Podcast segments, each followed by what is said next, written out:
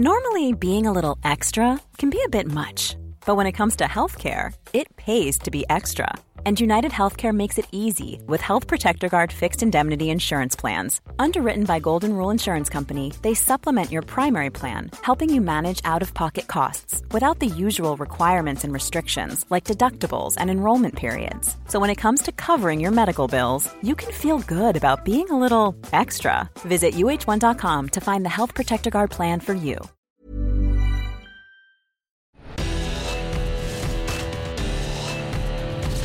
Verbalathleten, die Stimmen von Eurosport.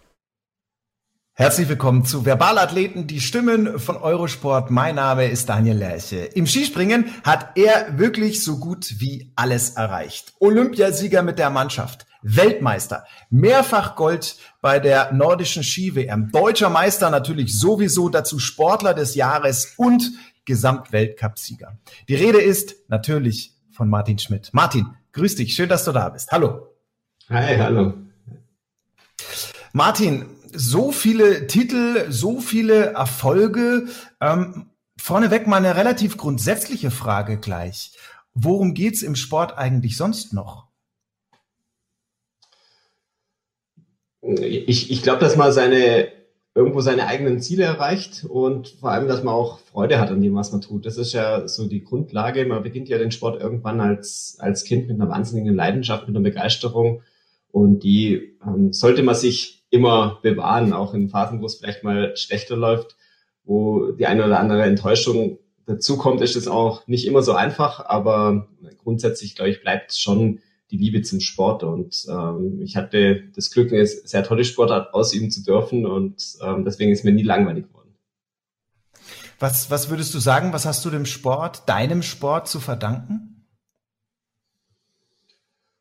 Ach, relativ viel. Also ich bin, ähm, ich habe, glaube ich, ein sehr erfülltes Leben. Ich habe wahnsinnig viel erlebt und ähm, ich sage mal, irgendeine Sache auf Weltniveau ausüben zu können, ist schon was ganz Besonderes. Also davon träumt man ja irgendwo als, als Kind.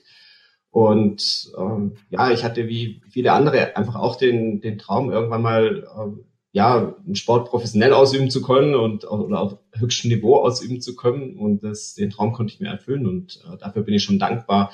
Und grundsätzlich will ich auch sagen, bin ich in der Phase schon auch irgendwo gewachsen, hat mich entwickelt. Also man ist ja immer mhm. so die Summe aller Erfahrungen, die man gemacht hat im Leben und ähm, deswegen bin ich so, wie ich bin. Umgekehrt hat denn, hat denn der Sport dir auch irgendwas zu verdanken? Was würdest du sagen? Ja, ich glaube, man, man soll sich da nicht äh, so, so wichtig nehmen. Also ich mache mhm. mir da wenig äh, Gedanken drüber. Natürlich hab, bin ich in einer Phase gesprungen oder war mit dem Sven zusammen, Sven Hannawald zusammen in einer Phase aktiv, wo das Skispringen wahnsinnig viel geboomt hat. Da haben wir sicherlich unseren Teil dazu beigetragen und ähm, ich hoffe, dass wir auch äh, viele junge Springer ähm, begeistern konnten und dazu animieren konnten, den tollen Sport aus, auszuüben. Aber ansonsten mache ich mir da keine Gedanken drüber, was ich jetzt für eine, für eine Wirkung hatte auf, auf den Sport oder für den Sport. Wie Martin Schmidt zu dem wurde, der er heute ist, das fasst jetzt äh, zumindest in Teilen die, die Kollegin Birgit Hasselbusch mal für uns zusammen. Fest steht jedenfalls, während andere dem Gold ein Leben lang oft hinterherlaufen, wurde er sozusagen direkt ins Gold hineingeboren. Und bitte. Das Haus der Schmidts in Villingen-Schwenningen war ein Eldorado für den kleinen Martin. Auf dem Dachboden hatte der Vater eine Turnhalle mit Matten, Barren und Ringen aufgebaut. Im Garten gab es eine Minisprungschanze. Mit drei Jahren stand Martin zum ersten Mal auf Skiern. Mit sechs sprang er todesmutig eine richtige Schanze hinab. Sein älterer Bruder Thomas, ein nordischer Kombinierer, hat ihn auf den Geschmack gebracht. Haltungsnoten 1a, Noten in der Schule, eher unauffällig, meldete sich nie. Später bei seinen Studiengängen in Köln und Leipzig Martin Schmidt jedes Mal top of the class, der Beste. Hoch hinaus also wie beim Skispringen. Mit 28 Weltcup-Erfolgen, zweimal Gesamtweltcupsieger, viermal Weltmeister, mit der Mannschaft bei Olympia zweimal Silber und einmal Gold in Salt Lake City. Ein Teamplayer ist Martin Schmidt, der gemeinsam mit Sven Hannawald das Skispringen richtig bekannt gemacht hat. In Sachen Rivalität meint Martin, ich lege viel Wert auf Gerechtigkeit. Es ging immer vernünftig zu, man sei nie handgreiflich geworden. Auch nicht als etliche Liebesbriefe im eigens eingerichteten Raum für Fanpost anflogen. Irre Geschenke wie gebastelte Skisprungschanzen aus Marzipan und Schokolade. Harald Schmidt sagte mal über Martin Schmidt, viele Mädchen wollen mit ihm jetzt den V-Stil üben. Ein Schwiegermuttertraum, dessen größter privater Erfolg ist, seine Frau kennengelernt zu haben. Mit Andrea hat er zwei Kinder, Leonard und Johanna, drei und fünf und in starker Konkurrenz zum Vater steht Feuerwehrmann Sam. Fernsehmann Martin bei Eurosport gibt es seit 2014. Sein erster selbstironischer Kommentar damals wegen seines badischen Dialekts, na hoffentlich werde ich nicht untertitelt. Ein Highlight als Experte über den Medaillenregen der Kollegen zu berichten, mit denen er selbst noch im Team war. Oder aber nach einer Wettkampfabsage wegen heftiger Winde vor der Kamera zu improvisieren. Und was geht einem so hinterher durch den Kopf, nachdem in Innsbruck ein gelöster Ski mit Affengeschwindigkeit einem knapp am Kopf vorbeigerauscht ist? Martin versucht einfach aus jeder Situation das Beste zu machen, ruht in sich. Daher auch ein guter DSV-Talentscout. Die Karriere nach der Karriere? Er engagiert sich ehrenamtlich für eine Krebsnachsorgeklinik, hat zudem gemeinsam mit seinem Manager und dem einstigen Skisprungkonkurrenten Simon Ammann eine Agentur für Sportmarketing gegründet. Zauberhaft, dass beide als Harry Potter-Doubles durchgehen könnten. Seine Idole, der Bruder. Martin Niken, Dieter Thoma und ja, meint Martin Schmidt fast beiläufig, zu Hause in Freiburg laufe er auch schon mal einem anderen Bundesadler, Yogi Löw, über den Weg. Ein weiterer Beweis, dass dieser Top-Skispringer absolut auf dem Boden geblieben ist. Also dieses Bild, dieses Bild finde ich sehr, sehr schön. Ich stelle mir das, ich stelle mir das gerade vor. Ähm, Freiburg, Sonnenschein, diese beschauliche Stadt, Drogeriemark, Martin Schmidt, bepackt mit ähm, Klopapier, Windeln, Feuchttüchern, stolpert vor dem vor dem Regal für Gesichtscreme natürlich in einen gewohnt nachdenklichen Yogi Löw. So war's, stimmt's? Genau so muss es gewesen sein. So war es nicht ganz. Ah, Aber wie war's denn? Es, es könnte natürlich so sein. Beim Essen, das letzte Mal. Okay. Oder, okay. Im, oder mal im Stadion. Ist, ist äh, Joachim Löw für dich ähm, in irgendeiner Form ein Vorbild? Ja, es ist natürlich Wahnsinn, wie er den deutschen Fußball ähm, geprägt hat in, in, in, den letzten Jahren oder in, ähm, ja jetzt seit ähm, über, muss ich rechnen, seit 15 Jahren. Also es ist schon enorm, was er für Spuren hinterlassen hat und ähm, wie er immer es immer wieder schafft, sage ich mal, die, die Mannschaft ähm, auf, auf Top-Niveau zu halten. Und ja, schon sehr, sehr beeindruckend. Und eben, also ich glaube, bei ihm äh, spricht einfach die Leidenschaft und äh, für den Sport, für den Fußball und ähm, eben sehr sympathisch. Und ja, ich glaube, der Fußball hat ihm tatsächlich sehr viel zu verdanken. Hintergrund der Frage war natürlich das Stichwort Bundestrainer. Ähm, ist es ein Fernziel für dich? Natürlich nicht im Fußball, sondern im Skisprung auch klar. Ja, Fußball ist schwierig. ähm, im, im, Skispringen, ja, ähm, mal gucken. Also natürlich äh, hat der Trainerjob einen wahnsinnigen Reiz, aber es ist auch eine, eine gewaltige Aufgabe und ähm, dem bin ich mir bewusst und ich habe jetzt das nicht als erstes Karriereziel. Ich habe andere Aufgaben im Moment, die mich sehr erfüllen und ähm, äh, Bundestrainerjob, da muss ich, glaube ich, noch ein bisschen, bisschen älter werden. Und im Moment jetzt auch mit äh, zwei kleinen Kindern daheim, da ähm, wäre ich ehrlich gesagt auch ein bisschen zu viel unterwegs. Und ähm, da äh, könnte ich nicht, sage ich mal, das reinbringen, was man reinbringen müsste in der Position.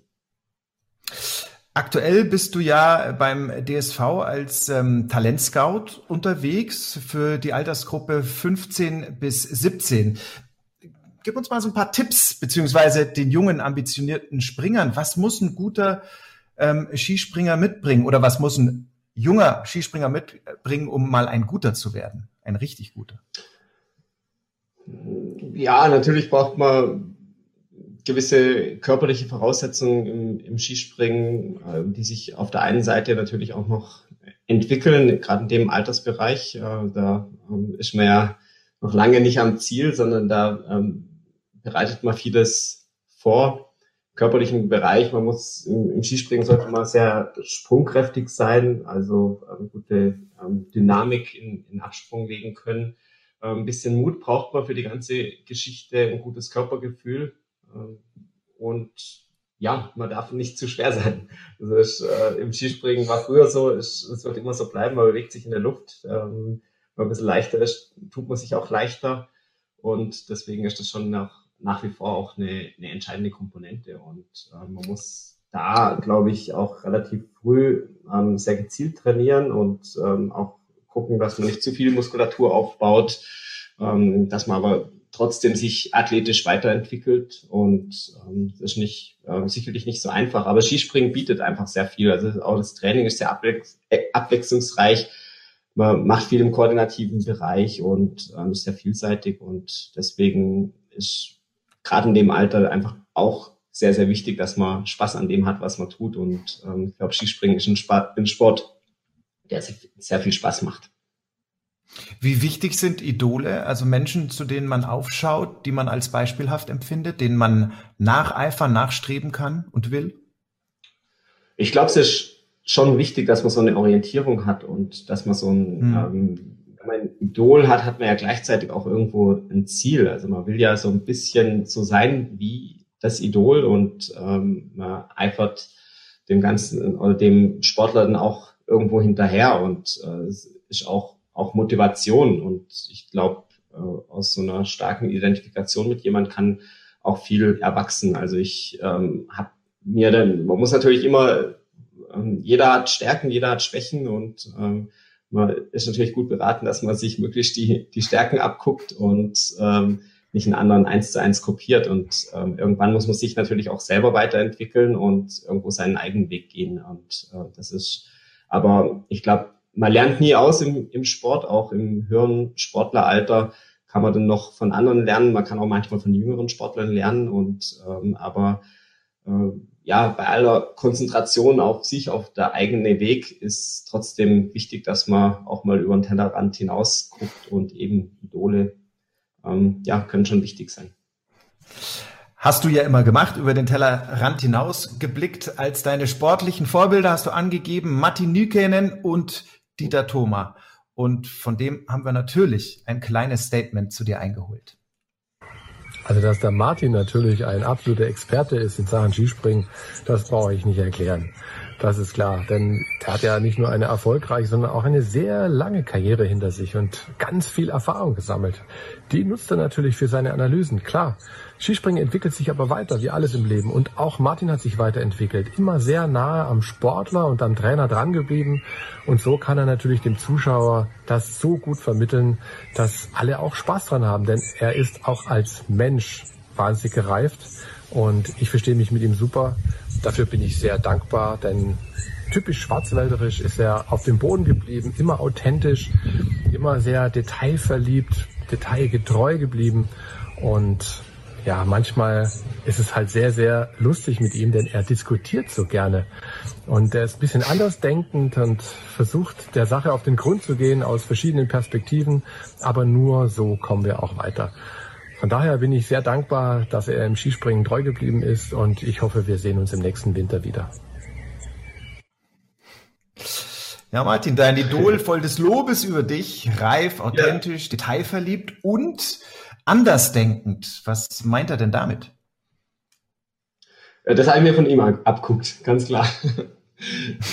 ja, Dieter war auch ähm, früher schon immer einer, der, der Dinge hinterfragt hat und ähm, mhm. ja, ich glaube, das hat ihn weiter weitergebracht äh, und er hatte auch eine sehr beeindruckende Karriere, hatte oft auch mit, mit Verletzungen zu kämpfen und ähm, sonst wäre wahrscheinlich, ähm, wäre noch erfolgreicher geworden, war ein unglaublich guter, ähm, begabter Skispringer, ein harter Arbeiter. Und ähm, eben er hat mich in meiner, zu Beginn meiner Karriere, eben durfte ich noch mit ihm in der Mannschaft sein und ich habe extrem viel von ihm gelernt und habe natürlich als junger Sportler zu ihm aufgeguckt und äh, eben habe extrem viel von, von ihm gelernt, einfach wie man sich in, in der Welt äh, bewegt, was, was es alles braucht, um erfolgreich zu sein. Und ähm, so die, die Akribie tagtäglich ähm, so ins Training reinzubringen, auch äh, wie man sich dann auf einen Wettkampf vorbereitet, auf ein Großereignis vorbereitet, dass man da einfach nochmal ein paar Prozent mehr rauskitzelt und sich selber optimiert. Das waren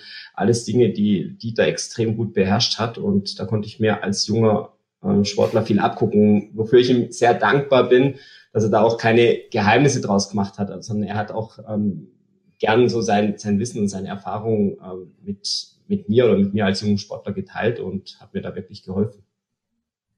Aber dieses Andersdenken, meint er damit, äh, dass du, dass du irgendwie ein Querkopf bist? Nö, aber ich habe schon meine, meine eigene Meinung. Also ich habe, ähm, hm. glaube ich, eine, eine starke eigene Meinung. Ich ähm, mache mir immer ein, Bild von der Situation und glaube nicht alles ähm, sofort, was vielleicht ähm, gesagt wird. Also wenn es richtig ist, glaube ich schon, aber ähm, eben ich, ich hinterfrage auch die Dinge und versuche auch Dinge aus verschiedenen Blickwinkeln zu sehen. Und ähm, da ist einfach zwangsläufig so, dass äh, dass man auch mal eine eigene Meinung, äh, eine andere Meinung hat, wie beispielsweise jetzt auch ein, ein Trainer. Das ist äh, ganz mhm. ganz normal, aber ähm, dann diskutiert man es aus und ähm, kommt im Idealfall einen Schritt weiter. Und da sind wir uns, glaube ich, grundsätzlich sehr, sehr ähnlich. Ja, also ich hatte ja so ein bisschen gehofft, dass du vielleicht wenigstens Verschwörungstheoretiker bist oder, oder ähnliches, weil egal mit wem man über dich spricht, Martin, ähm, es sagen immer alle, ah, der Martin, der ist intelligent, der ist eloquent, der ist super nett, humorvoll ist er auch noch. Und ähm, ja, das ist für Otto Normalverbraucher wie mich natürlich fast schon ein bisschen frustrierend. Äh, hast du überhaupt keine Fehler? Äh, ich, ich glaube, jeder hat irgendwo Fehler, aber äh, ich bin äh, grundsätzlich ähm, ganz, ganz zufrieden, so wie ich bin, sonst würde ich irgendwas anders machen oder anders machen wollen. Und ähm, eben jeder hat Stärken, jeder hat irgendwo Schwächen und ähm, ist, glaube ich, ganz normal.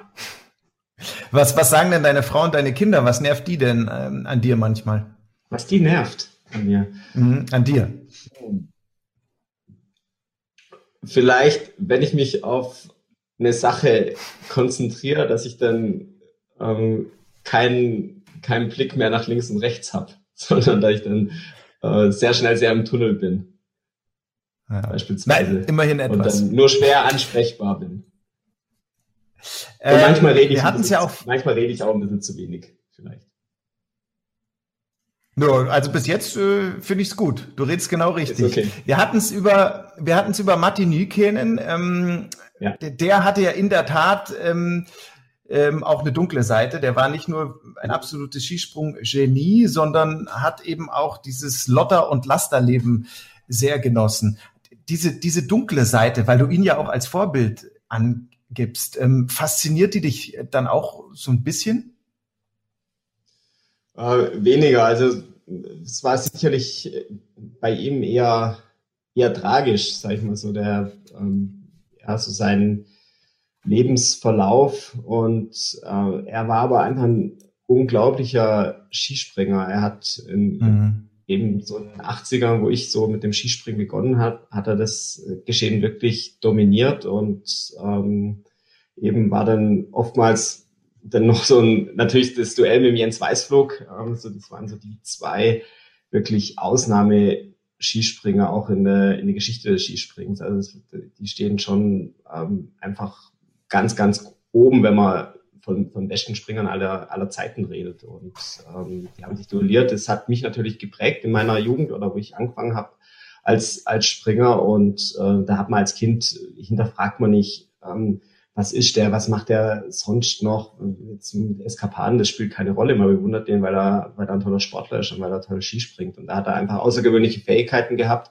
hatte, sage ich mal, einfach Probleme im, im Leben, hat, glaube ich, so extrem, wie er für den Sport gelebt hat, wie er so die Härte gegen sich selber im, im Training und alles, was dazugehört.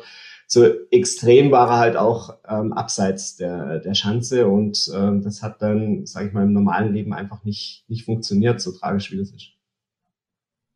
Wie warst du denn als, als Jugendlicher, als du noch nicht so tief steckt hast im, im Leistungssport? Äh, Gab es das da für dich auch mal irgendwie ausgehen, wie man so schön sagt, die Sau rauslassen, Mädels kennenlernen, einen über den Durst trinken? Ja, also natürlich, natürlich ist man auch mal weggegangen. Also das, äh, also ich hatte trotz äh, sportlicher Karriere, glaube ich, eine, eine, eine schöne Jugend und äh, habe da auch nichts vermisst. Aber natürlich ist man nicht, nicht ganz so frei wie jetzt andere in der, in der Schule beispielsweise. Und ich habe mhm. früh schon gewusst, dass ich einfach in dem, ja, in dem Sport zu was kommen will. Und das sind einfach gewisse Dinge notwendig und eine gewisse Disziplin braucht man einfach. Das ist einfach eine Grundvoraussetzung. Heißt aber eben, wie gesagt, nicht, dass man ähm, total spaßfrei leben muss, sondern man kann schon auch mal Spaß haben und kann auch mal abends weggehen, aber man muss halt wissen, wann und ähm, und auch wie lang und wie viel und ähm, eben alles, alles zu seiner Zeit und alles in, in Maßen und äh, dann kommt man da auch, auch ganz, ganz gut durch. Also, Martin Schmidt zumindest gelegentlich Partyhengst ähm, und gelegentlich oh ja, das, auch. Das weiß ich nicht.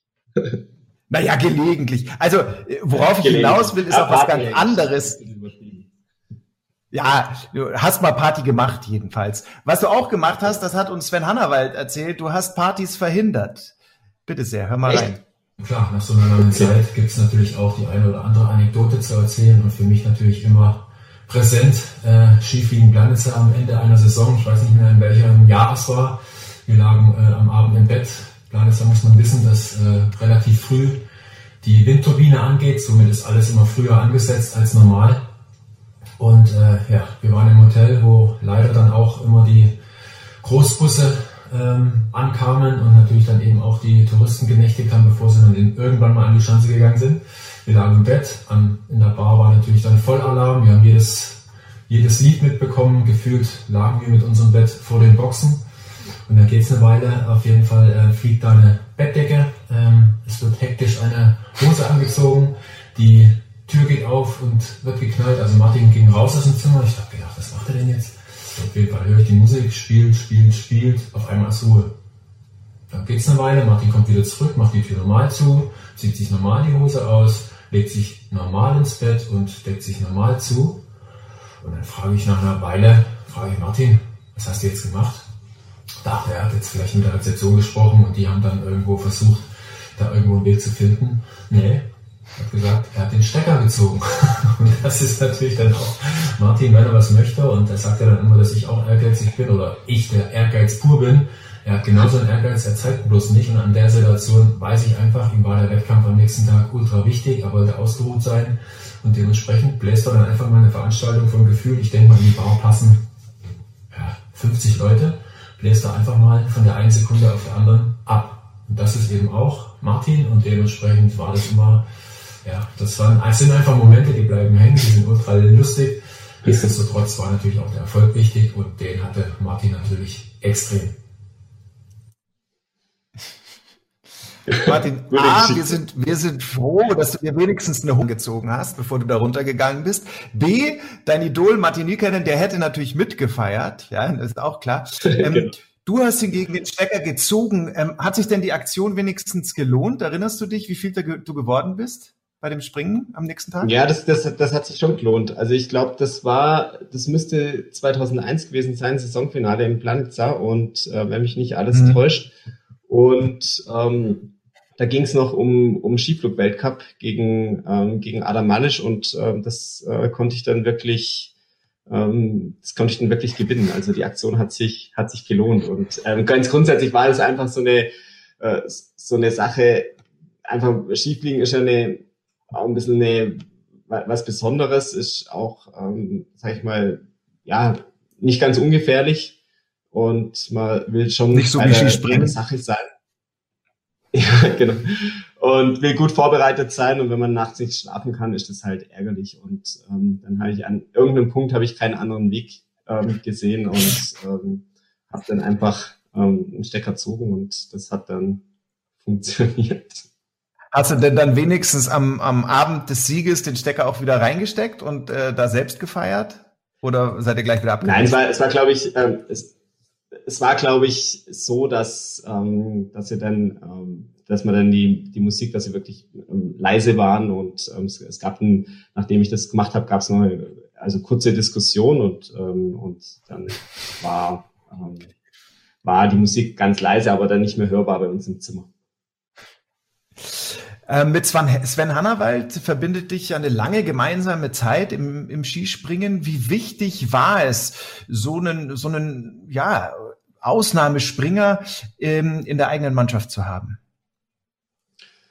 Ja, war extrem wichtig. Also ich glaube, das war ähm, unsere beiden Karrieren wären ohne den anderen in der Form wahrscheinlich nicht, nicht möglich gewesen, weil wir uns einfach mhm. ähm, gegenseitig auch im, im tagtäglichen Training gepusht haben und immer eine Orientierung hatten und immer einen Antrieb hatten, ähm, besser zu werden. Und es gab ja immer Teilbereiche, sag ich mal, wo der, wo mal der eine stärker ist oder wo der andere stärker ist. Und äh, da äh, guckt man natürlich, wie man, wie man da rankommt in, in jeweiligen Bereich. Und ähm, deswegen haben wir äh, da, glaube ich, schon sehr äh, voneinander profitiert. Und wir hatten ja erst ähm, eben vier Jahre älter wie ich, aber trotzdem hat man so einen relativ äh, parallelen Karriereverlauf. Wir waren dann ähm, zusammen in der ersten B-Mannschaft und, ähm, und das war auch noch eine Phase, wo, weil wir es vorher hatten, da ähm, waren wir auch manchmal noch ein bisschen unterwegs abends, äh, zusammen noch mit meinem, äh, mit meinem Bruder ähm, und äh, hatten da auch eine, eine ganz, ganz gute Zeit. Äh, übrigens, weil es vorher falsch war, Thorsten heißt mein, mein Bruder, wurde vorher zum Thomas gemacht, äh, ist natürlich der Thorsten.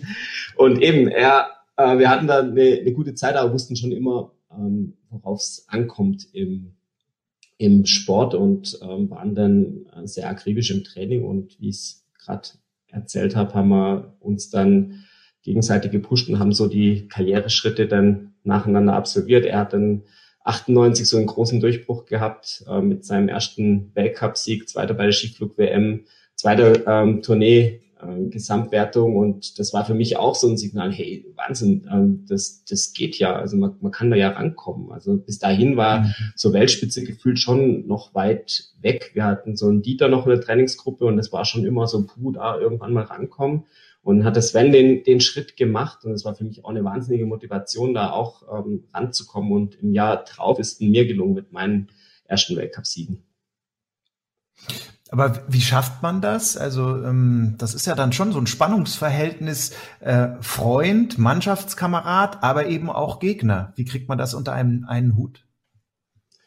Ja, ich glaube, wir haben es ganz äh, ganz gut geschafft. Also es gibt natürlich gibt's Phasen, wo, wo der eine mal enttäuscht ist und äh, wo es nicht läuft. Und ähm, das haben wir, glaube ich, beide erlebt, dass, ähm, dass es beim jeweils anderen gut lief und dass man selber so ein bisschen in einer Phase war, wo es einfach ein bisschen schwieriger war, wo es immer noch gut war, aber wo halt gewisse Dinge nicht hundertprozentig aufgegangen sind, wie es halt manchmal so ist im Sport, hatten aber auch beide Phasen, wo wir zusammen gut waren, also wo wir zusammen auf dem Podium stand, stehen durften, also jetzt beispielsweise in Ramsau bei der nordischen Ski-WM, wo wir 1 und 2 gemacht haben, oder 2002 in Harakow bei der Skiflug-WM, wo wir auch 1 und 2 gemacht haben. Und das sind halt so, so mit einem Teamkollegen, mit einem Freund, mit einem Kumpel, so einen Doppelsieg feiern zu können, das sind schon auch ganz, ganz besondere Momente. Und, ähm, und natürlich geht denn irgendwo, und ich glaube, das ist ganz normal, wenn man sich so zu einem Weltklasse-Sportler entwickelt, dann hat jeder auch ein bisschen einen anderen Weg und ein, ein bisschen einen anderen Umgang mit, mit so Drucksituationen und ähm, ja. ja, es ist halt jeder anders und jeder ent entwickelt so ähm, ja sein, sein System und seine Art, so einen, einen Tag zu gestalten und, und für den Sport zu leben. Und ähm, da ist nicht mehr alles im Einklang, was aber nicht heißt, dass man sich nicht versteht, sondern ähm, geht halt einfach sehr gezielt seinen Weg und ähm, hat nicht mehr in allen Bereichen halt Berührungspunkte. Aber ähm, weil du gerade vom Doppelsieg ähm, sprichst, den man gemeinsam mit einem Mannschaftskameraden feiert, äh, ist schon schöner dann, aber wenn man auf äh, ganz oben steht, auch äh, beim Doppelsieg. Ja klar, aber das ähm, natürlich, wenn man, wenn man die Chance hat zu, zu gewinnen, ist man, ist man lieber Erster wie Zweiter. Aber trotzdem haben wir, glaube ich, immer auch so gesehen, dass es einfach schwierig ist, überhaupt auf dem Podest zu stehen und ähm, dass jede mhm. Medaille ähm, einfach ein, ein Riesenerfolg ist. Und ähm, man weiß auch, ich glaube, Sven wusste, wie viel ich investiert habe ähm, für den Sport. Ich wusste, wie viel er investiert hat. Und das, das ist einfach enorm. Und da muss man dann einfach, äh, einfach auch einen Hut ziehen und äh, gratulieren. Und das haben wir auch immer, immer gemacht. Also ähm, das war auch, das war auch äh, bei uns von, von den Trainern, äh, damals mit Reinhard Hess als Bundestrainer, Henrik Glass ähm, und äh, Wolfgang Steyert, unser langjähriger Heimtrainer, die haben das auch intern sehr, sehr gut äh, moderiert. Und wir haben ähm, immer, also wir haben ja sehr viel gewonnen in, in der Phase.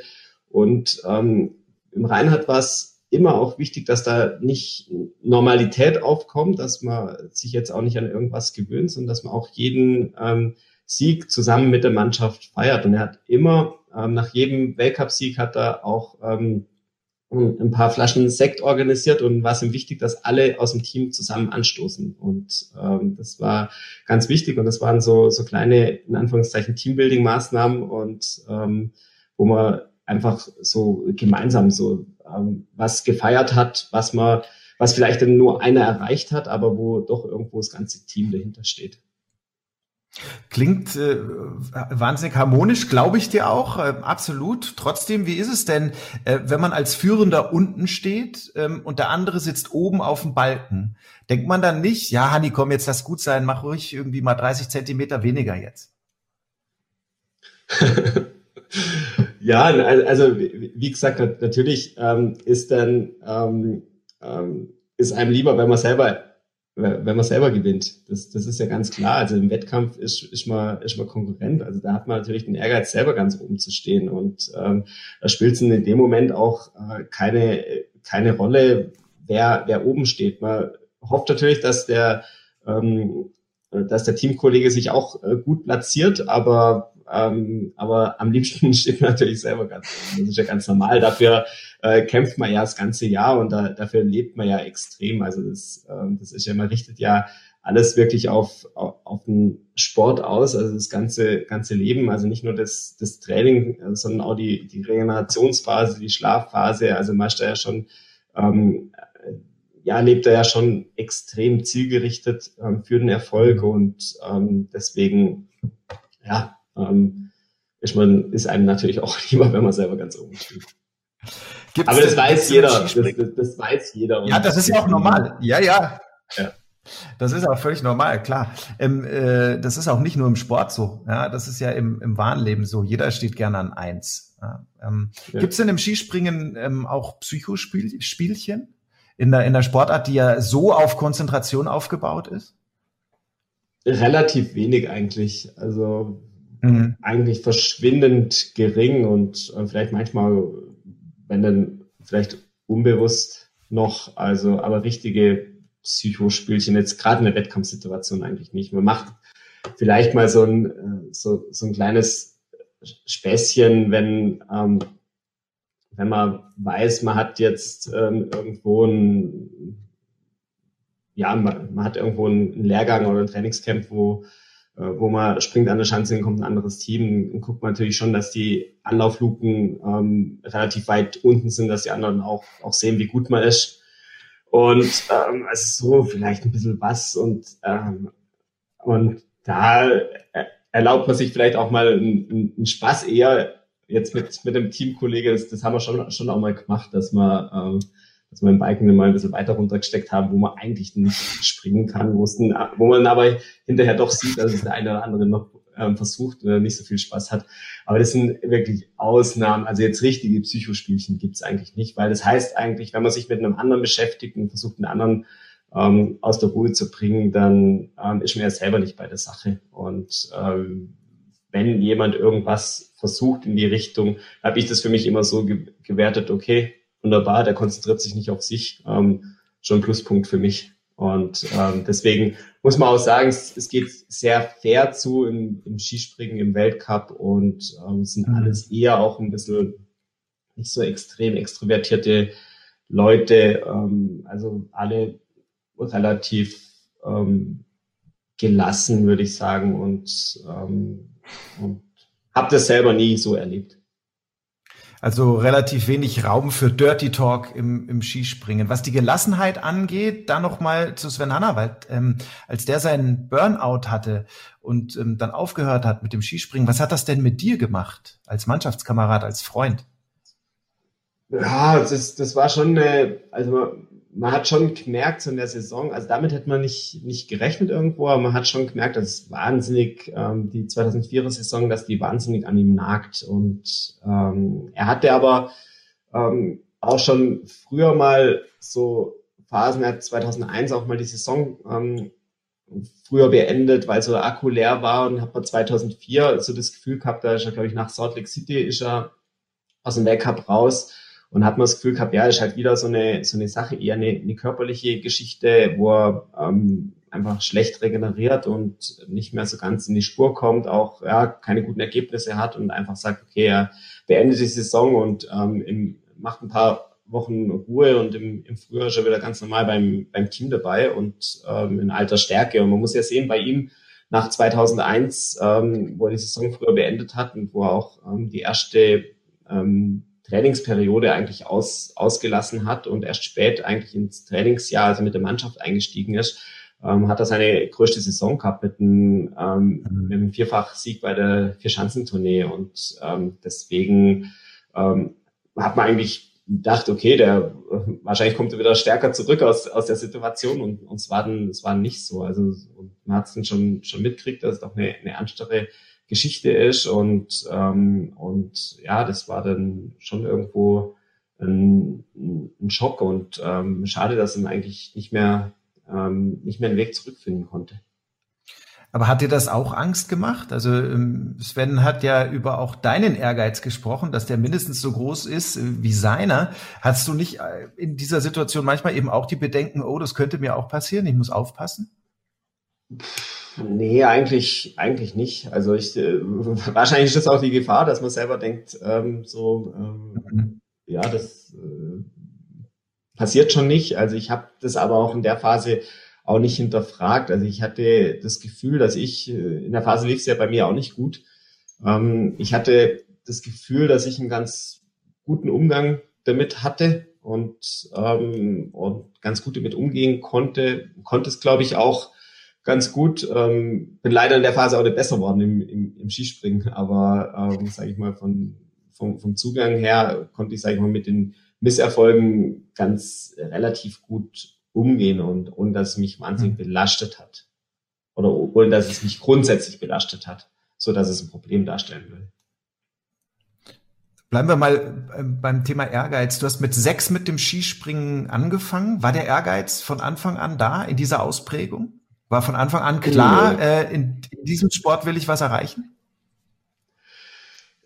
Ja, das war eher ein Traum. Also es war, war jetzt nicht, nicht realistisch, dass ich gesagt habe, okay, ich will da, ich, ich habe da jetzt mit, mit klein, mit, mit sechs jetzt schon einen Karriereweg. Ich habe einfach den Sport gemacht, weil es mir wahnsinnig viel Spaß gemacht ähm, mhm. hat. Und vorher im Beitrag ist ja ähm, ein bisschen, äh, ja, erzählt worden. Wir hatten ja daheim, mein Bruder und ich, wir hatten ja äh, Wahnsinnsbedingungen. Äh, mein, mein Papa hat äh, viel für uns gemacht, äh, dass wir jetzt Sport machen könnten, aber das war alles ohne den Hintergrund, dass wir jetzt mal Spitzensportler werden, sondern es war einfach das Ziel, dass wir einfach jetzt im sportlichen Bereich einfach eine breite Ausbildung haben, dass wir uns bewegen können, dass wir einfach viel lernen und ähm, daraus ist dann was ähm, entstanden im, im sportlichen Bereich und dass wir das Skispringen gewählt haben, war eigentlich auch ein, eher ein, ein Zufall. Und ähm, das hat für uns beide sehr gut äh, funktioniert. Wir hatten Spaß dabei und wir haben eben da dann auch unseren Freundeskreis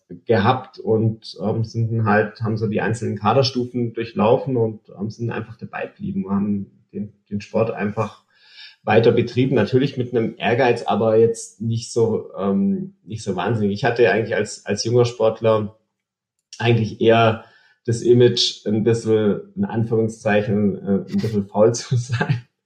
ähm, also ich habe im, im Training, wenn die anderen äh, sechs, sieben Sprünge gemacht haben, habe ich immer nach vier Sprüngen aufgehört. Also ich, ich habe immer, ich bin immer, äh, wenn ich mir das so im, Rückblick so durch den Kopf gehen lasse, mein, mein Papa hat ja, äh, hat der auch gearbeitet in der Zeit, ist ein Heimkommen vom, vom Arbeiten, hat uns äh, geschnappt, wieder ins Auto gesessen, wieder eine halbe Stunde ähm, fahren zum Training und dann macht der kleine Martin vier Sprünge und danach sagt er, okay, mir reicht's. und dann fährt man wieder ein. ja, aber wie hast du, wie hast du das kompensiert?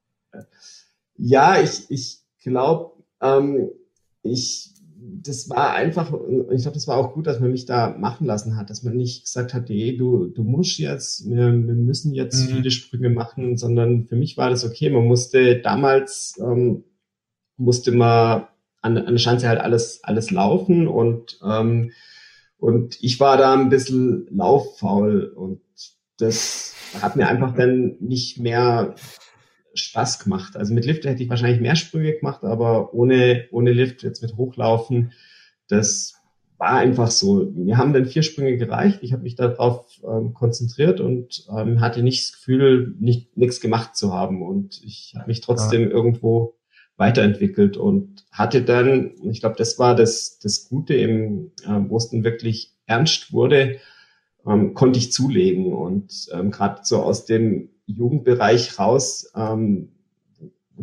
ebenso in die Trainingsgruppe jetzt mit dem Sven, Dieter, Hans-Jörg Jäckle, Christoph Dufner unter Leitung von Wolfgang Steyr gekommen bin, da war so eine entscheidende Karrierephase, da konnte ich zulegen und da hatte ich einfach äh, viel, viel Energie und ähm, wusste, das wird jetzt ganz entscheidend und ich muss jetzt sicherlich Dinge machen oder wenn ich besser werden will wie andere, dann muss ich auch irgendwo mehr oder ähm, irgendwas besser machen wie, wie andere und entsprechend viel habe ich dann in der Phase auch investiert, aber ich hatte auch die, die Energie dazu und ähm, wie gesagt, also es gibt, glaube ich, da auch kein Rezept. Man darf jetzt auch nicht einem Jugendspringer sagen, ähm, mach wenig im Jugendbereich oder im Schülerbereich und dann, dann wird das schon, sondern ich ich glaube, jeder hat so einen, so einen eigenen Weg und irgendwo muss man halt ab einem gewissen Punkt muss man halt schon sehr zielgerichtet sein und äh, sehr fokussiert sein. Aber wichtig ist, dass einem bei dem, was man tut, ähm, auch die, die Freude bleibt. Und ähm, das wäre für mich in der Jugendphase, in der Schülerphase, glaube ich, eher ein Killer gewesen, wenn da jemand gesagt hätte, du musst jetzt aber. Du bist deinen Weg gegangen und du bist ihn sehr lange gegangen. Also das fällt ja auf bei dir. Du hast ähm, mit äh, 36, du warst gerade 36 geworden, hast du erst deine Karriere beendet. Bist da hinten raus auch durch durchaus schwierige Zeiten gegangen. Und die Frage, die sich natürlich stellt, warum eigentlich? Also warum hast du so lange an dem Skispringen festgehalten? Du hattest ja alles, du hattest ja alles erreicht. Ja, weil ich noch was für mich gesehen habe. Also ich wollte ähm, einfach weiter, weiter Skispringen. Ich hatte, ich hatte Spaß dran. Mir ist, ist nie schwer gefallen, zum Training zu gehen, auch jetzt im Frühjahr irgendwie in Kraftraum zu gehen. Und ähm, das hat mir immer Spaß gemacht. Ich konnte mich immer dafür begeistern. Hatte auch, ähm, was das Körperliche angeht, auch im Herbst meiner Karriere wirklich ähm, sehr, sehr gute Werte. Also war da, ähm, sag ich mal, zum mit dem jungen Martin auf, auf Augenhöhe. Also es war jetzt ganz und gar nicht so, dass ich ähm, da viel ähm, verloren hätte. Also ich glaube, meine, meine Allzeit-Bestwerte, was Sprungkraft angeht, hatte ich mit, mit 33 oder mit, mit 32 und ähm, hatte ihn aber auch mit, mit 35 ähm, nicht, nicht, war da nicht schlechter wie mit, mit 22. Also und ähm, deswegen mhm. habe ich gesagt, okay, wenn die körperlichen Voraussetzungen da sind, dann muss es doch möglich sein, ähm, da noch mitmischen zu können. Und zwar punktuell auch möglich. Ich hatte immer wieder ähm, kleinere Erfolgserlebnisse, äh, wo ich auch gesehen habe, ähm, es kann noch funktionieren. Es hat am Ende jetzt nicht mehr im, im großen Stile geklappt, aber ähm, es war jetzt auch nicht ganz schlecht. Ich war jetzt in meiner vorletzten Saison war ich noch mal ähm, Zehnter in der Gesamtwertung bei der Verschanzentournee. Das ist jetzt sicherlich nicht, wenn man jetzt die Erfolgsliste sieht, wird da jetzt keiner sagen, uh, wow, da war, da war er Zehnter nochmal. Aber es war für mich ein, ein toller Erfolg, weil ich einfach schwierigere Jahre hatte und ich habe dann nochmal gesehen, okay, so in der erweiterten Weltspitze kann ich schon noch mithalten und ich habe eben Einzelsprünge ähm, gehabt, wo ich schon gemerkt habe, ähm, wenn alles zusammenpasst, dann funktioniert mein Sprung schon, kann ich auch mit dem Besten noch mithalten. Ähm, die Sprünge kamen leider nicht in, in Serie und ich habe nicht mehr die Konstanz reingebracht, um auch so ein ähm, so einen, sagen wir mal, so einen schwierigen äh, Bewegungsauflauf zu automatisieren und dann auf höchstem Niveau permanent abliefern zu können. Das ist mir nicht mehr gelungen, aber eben Einzelsprünge war es noch möglich und ähm, das war für mich okay. Gehst du heute auch noch manchmal springen oder ist es abgehakt? Ja, gar nicht. Gar nicht. das war's, also, also keine Sprünge mehr für Martin Schmidt. Nee, keine, keine Sprünge mehr. Also ich habe wirklich meinen letzten Sprung in Garmisch-Partenkirchen 2014 gemacht und habe ähm, seither die Sprungski nicht mehr angezogen. Einmal noch im Windkanal, aber habe keine keinen Sprung mehr von der von der Schanze gemacht. Also war da recht konsequent. Aber du könntest schon noch, oder? Die körperlichen Voraussetzungen, die bringst du schon noch mit. Ja, ein bisschen schwerer bin ich geworden seit äh, Karriereende. Also ähm, sind äh, jetzt nicht tragisch, halt fünf, sechs Kilo mehr ist ja beim Skispringer nicht so tragisch. Ähm, die verkraftet man ja ganz gut und deswegen wird es sicherlich auch noch funktionieren. Ich hatte auch mal, ähm, ja, spaßhalber ähm, stelle ich mich ja auch von Zeit zu Zeit mal auf die Kraftmessplatte drauf und mache da mal ein paar Sprünge oder wenn man mal so einen Hürdensprung macht, merke ich schon, also äh, es ist jetzt nicht mehr Bestwert, aber es ist auch nicht so, so schlecht. Also ich hätte, glaube ich, noch ganz, ganz ordentliche Voraussetzungen zum Skispringen. Die fünf, sechs äh, Kilo mehr hast du übrigens auch nicht, äh, weil du die Karriere beendet hast, sondern weil du Papa geworden bist. Weil man sagt ja, über jeden, der Papa genau. wird, sechs, sieben Kilo gibt's oben drauf. Das ist einfach so. Ähm, das gehört dazu. Ähm, größte Erfolge, größte Misserfolge in deiner sportlichen Karriere? Ach, äh, größte Erfolge es ist immer schwer, was ähm, rauszustellen, weil jeder Wettkampf hat oder jeder Erfolg hat eine eigene, eigene Geschichte und hat was Besonderes. Für mich war immer ein, ein ganz großes Ziel, Gesamtweltcup ähm, zu gewinnen und ähm, wo ich ein erste Mal 1999 einen Gesamtweltcup gewonnen habe, das war schon ein, ein Traum, der dann Erfüllung ging. Das war ähm, nicht einfach am letzten Wochenende noch im Zweikampf mit Janne Ahonen und ähm, dazwischen war es schon so, ich hat, hatte einige Wettkämpfe ausgelassen der Saison und ähm, es war eigentlich fast schon nicht mehr möglich. Ich hatte, glaube ich, zwischenzeitlich 250 Punkte im Gesamtweltcup Rückstand und äh, konnten ähm, zum Ende der Saison doch noch, ähm, sag ich mal, zu meinen Gunsten entscheiden. Das war schon ähm, ähm, echt genial und ähm, das war mir immer wichtig. Also man, man träumt ja von viel, aber einfach sagen zu können, okay, ich bin dieses Jahr der beste Skispringer und ich bin momentan der beste Skispringer auf der Welt, das war immer ein großes Ziel und das bildet halt der Gesamtweltcup am besten ab. Und die Misserfolge, die lassen wir jetzt einfach weg. Wie, wie war das? Miss? Misserfolge, ja. Niederlagen, Pleiten, wie auch immer du es nennen willst, gab es im Leben von Martin Schmidt sportlich keine? ich glaube, die gab es zuhauf, oder? Also ähm, das. Was hat denn besonders wehgetan?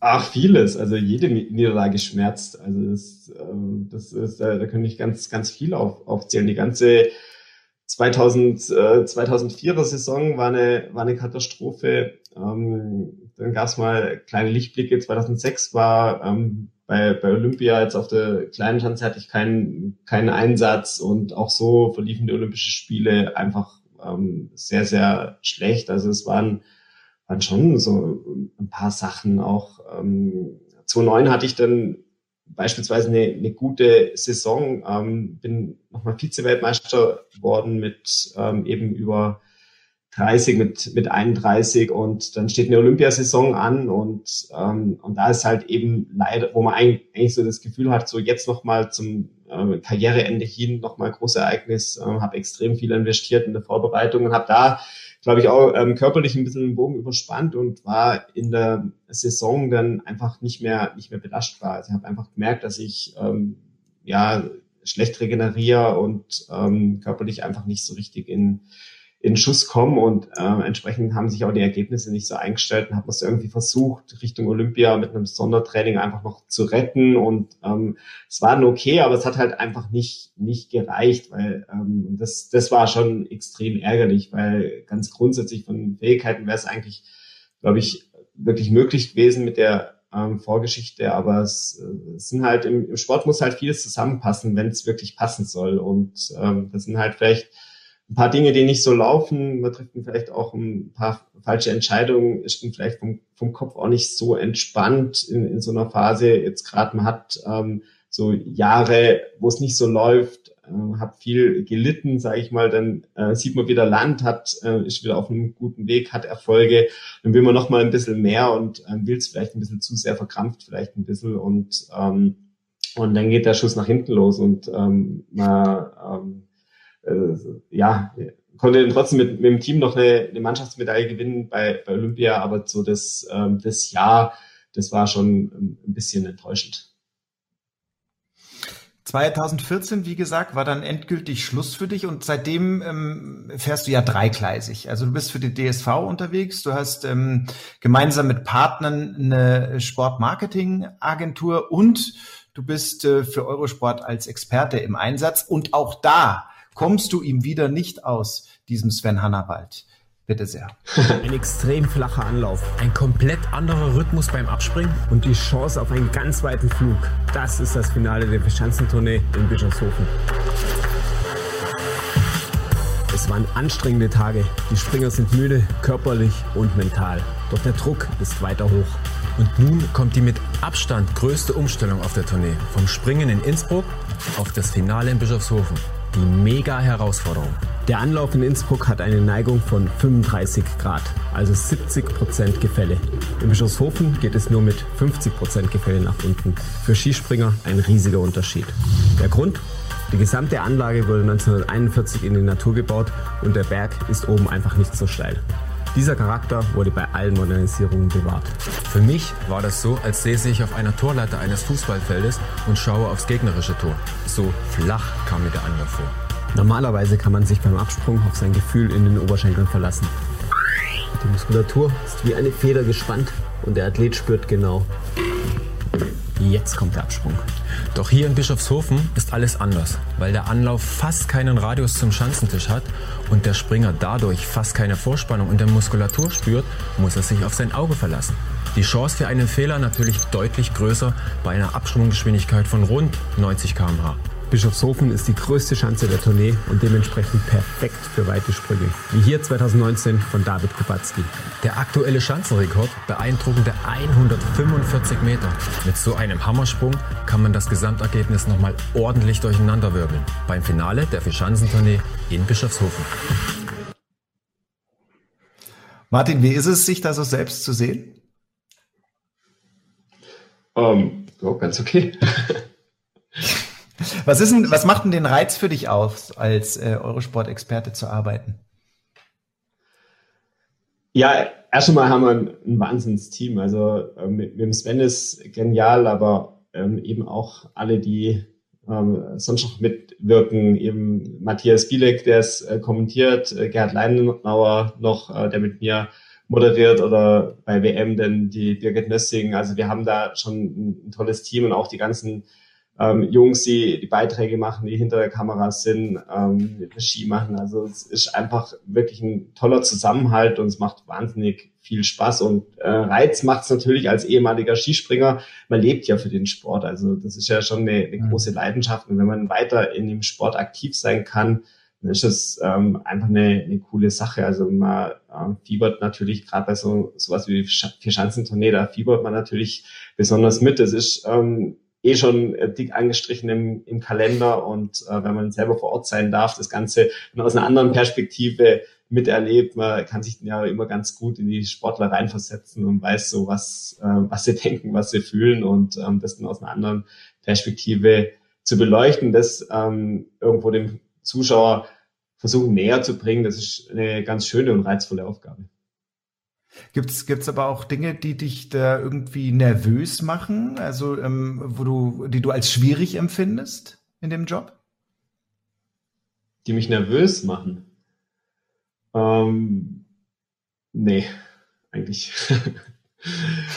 Nein, natürlich gibt's gibt's Dinge, also nervös wird man, wenn irgendwas technisch nicht klappt. Also wenn man ähm, irgendwas ja. erklären soll und hat vielleicht ähm, äh, ist vielleicht am Monitor Stromausfall und äh, im schlimmsten Fall hat der Zuschauer Bild und du selber hast aber kein Bild und musst aber trotzdem was erklären und ähm, es darf natürlich niemand merken, dass du kein Bild hast und ähm, oder du hast auf einmal keinen ähm, keinen Ton mehr, was jetzt wirklich ähm, eigentlich kaum passiert, also aber ähm, natürlich bei einer Live ähm, Geschichte ähm, passieren manchmal Dinge. Dann ist irgendwo ähm, 100 Meter weiter steigt einer auf ein Kabel und ähm, kann niemand was dafür. Also es passiert halt einfach. Das ist halt Freiluftsportart. Äh, es wird alles für das Event aufgebaut und äh, manchmal passieren halt so Dinge und äh, dann wird's äh, wird's schwierig. Und mein allererster Einsatz als Experte, das war gleich ähm, so der Sprung ins kalte Wasser. Das war gleich ein Springen in Oberstdorf mit Schneefall und äh, Verzögerung.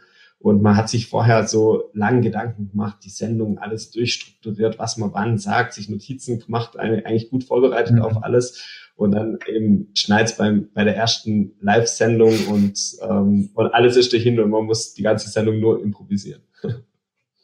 Da hast du bestimmt gleich ganz viel, viel ähm, dabei gelernt. Du hattest ihn schon angesprochen. Gerhard Leinauer ist oft an deiner Seite bei den Eurosport-Skisprung-Übertragungen. Und natürlich hat auch der Leini ähm, was zu dir zu sagen gehabt.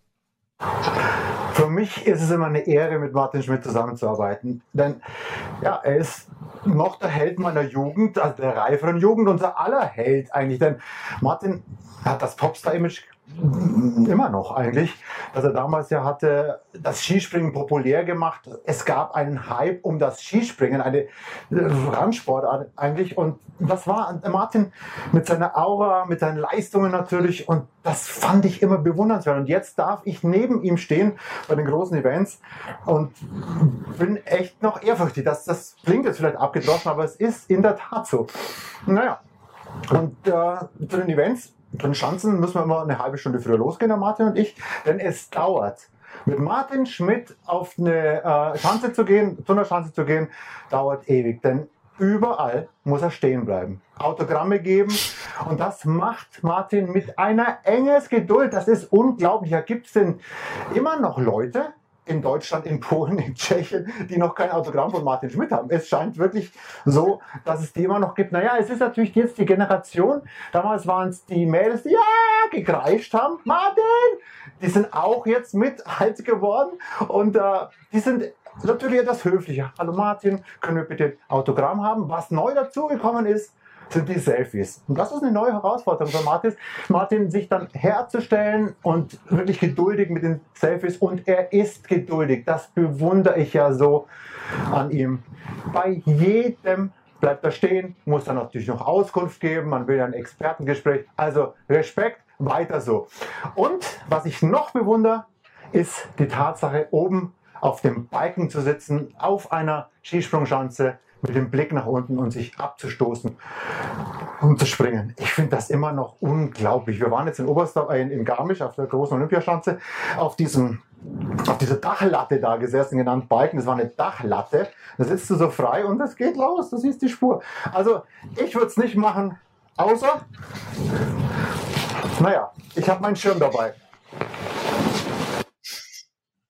Ja, also der Hinweis natürlich an unsere Zuhörer. Der gute Leini stand gerade kurz vorm Absprung beim Paragliding, ähm, als er dieses Video aufgenommen hat. Äh, wenn ihr sehen wollt, dann gibt's den Podcast zum Podcast auf der eurosport.de. Martin, der Leini hat erzählt, ähm, du bist da immer noch sehr beliebt beim weiblichen Geschlecht. Jetzt bist du ein verheirateter Mann. Was sagt denn deine Frau dazu?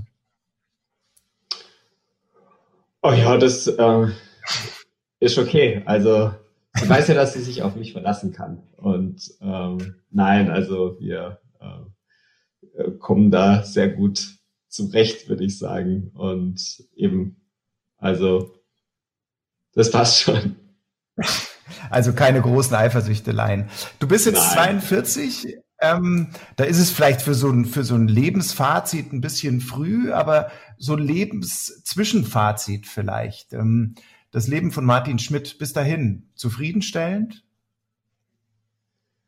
Ja, auf, auf jeden Fall. Also ich bin äh, super happy, habe äh, eine, eine, tolle Frau, tolle Kinder, super Familie. Also ich ähm, bin total glücklich, ähm, kann ähm, jetzt auf eine tolle sportliche Karriere zurückblicken. Hätte ich als ähm, kleiner Junge wahrscheinlich mir nicht erträumen können, dass es, ähm, dass es so gut läuft. Und ähm, deswegen, wenn ich sehe, wo ich jetzt stehe, ähm, bin ich sehr, sehr zufrieden. Martin, ähm, wie heißt es immer so schön, es gibt badische und es gibt unsympathische. Baddisch bist du auf jeden Fall und du bist genauso sympathisch, äh, wie alle immer sagen. Danke für dieses Gespräch. Danke dir. Und danke euch fürs Zuschauen bzw. Zuhören. Alle, die nur gehört haben, sind herzlich eingeladen, auf eurosport.de vorbei zu klicken. Da gibt's den Podcast zum Podcast. Das war's für diesmal. Macht's gut. Bis zum nächsten Mal bei den Verbalathleten, die Stimmen von Eurosport. Bis dahin. Tschüss.